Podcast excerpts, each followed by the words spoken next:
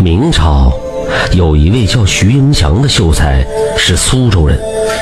他在乡试中刚刚考中了举人，还不到弱冠年纪，年少得志，满心希望能在来年的金科取得功名。这天，徐生在街上闲逛，远远听到一串铜铃的声响，抬头一看，从街对面走来一位道士。这个道士有四五十岁的年纪，手中拿着一面破旧的旗子，上面写着“医相命卜”，身后背着药囊，口中还振振有词。走了不远，这位道士就坐在了街边，摆开了摊子，片刻就聚集了几个人来测字看相。徐举人也感觉好奇，他就在旁边瞧了一阵，等到几个人问完。都说这道士所言之事十中八九，于是这徐举人也坐了下来，希望这位道士能给他测一测来年和今后的官运如何。道士于是打量了一番徐某的面相，随后掐指算了片刻，笑着说道：“ 要提前恭喜您了，荆轲。”必能登科，而且你这命中富贵，可以官至二品大员。徐举人听了十分高兴，当即给了道士二两银子作为酬谢。转过年来，果然在三月的殿试中，徐举人考了进士，后来放任到广西某县去做官了。过了十几年，因为徐县令的治理有方。官途一帆风顺，到了四十五岁的时候，就做到了三品的副都御史。可是这一年，徐御史生了重病，卧病在床一个月都不见好转，眼看就剩下一口气儿了。重病之中，他忽然做到了一个梦，梦中有两个拿着官碟的士兵来到他床前，用铁链将他锁上，然后带走了。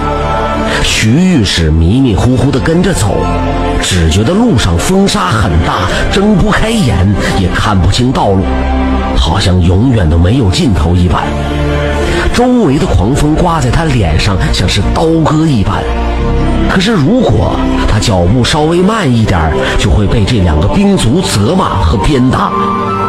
徐御史也只好忍着，向前迈步走着。不知走了多久，终于在一片茫茫人中看见了一座城。兵卒领着徐御史走进城中，来到了一座像是神庙又像是宫殿的地方。进到里面，见堂上的王座上有一位七彩云衣的神人。他见到徐御史，便叹了一口气：“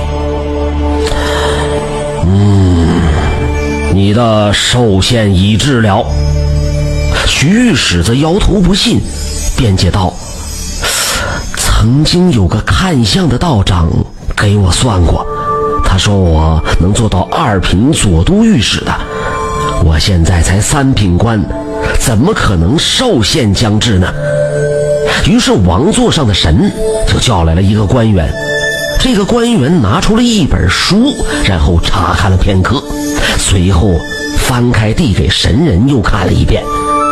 神人随后点头道：“嗯，没有错，你自己看。”接着一挥衣袖，在徐御史前面出现了一团白气，转而白气中出现了一面镜子，接着镜子中出现了画面：徐御史三十多岁的时候，在桂林某县视察的时候，有一个县令做了不法的事情。被当地两个知情的差役给告发了。徐御史为了维护县令，竟然暗中让人将两个差役杖责而死，还将此事给压了下来。徐御史以为这件事做得极为隐秘，也无人知晓。这时却已经看的是瑟瑟发抖，头上冷汗直冒，瘫坐在了地上。座上的神人又开口说道：“那个道士的预测，并没有错。命中之事，事有注定。今日境地都是因你自己作恶所招致的。你枉杀了两条无辜人命，还想富贵终老吗？现在你的寿命减去两季，官路也到此为止。随后，神人命兵卒将徐御史给拖了出来。这时，徐御史忽然惊醒，没过三天就去世了。感谢您的收听，想继续收听下一集的，那就点个关注吧。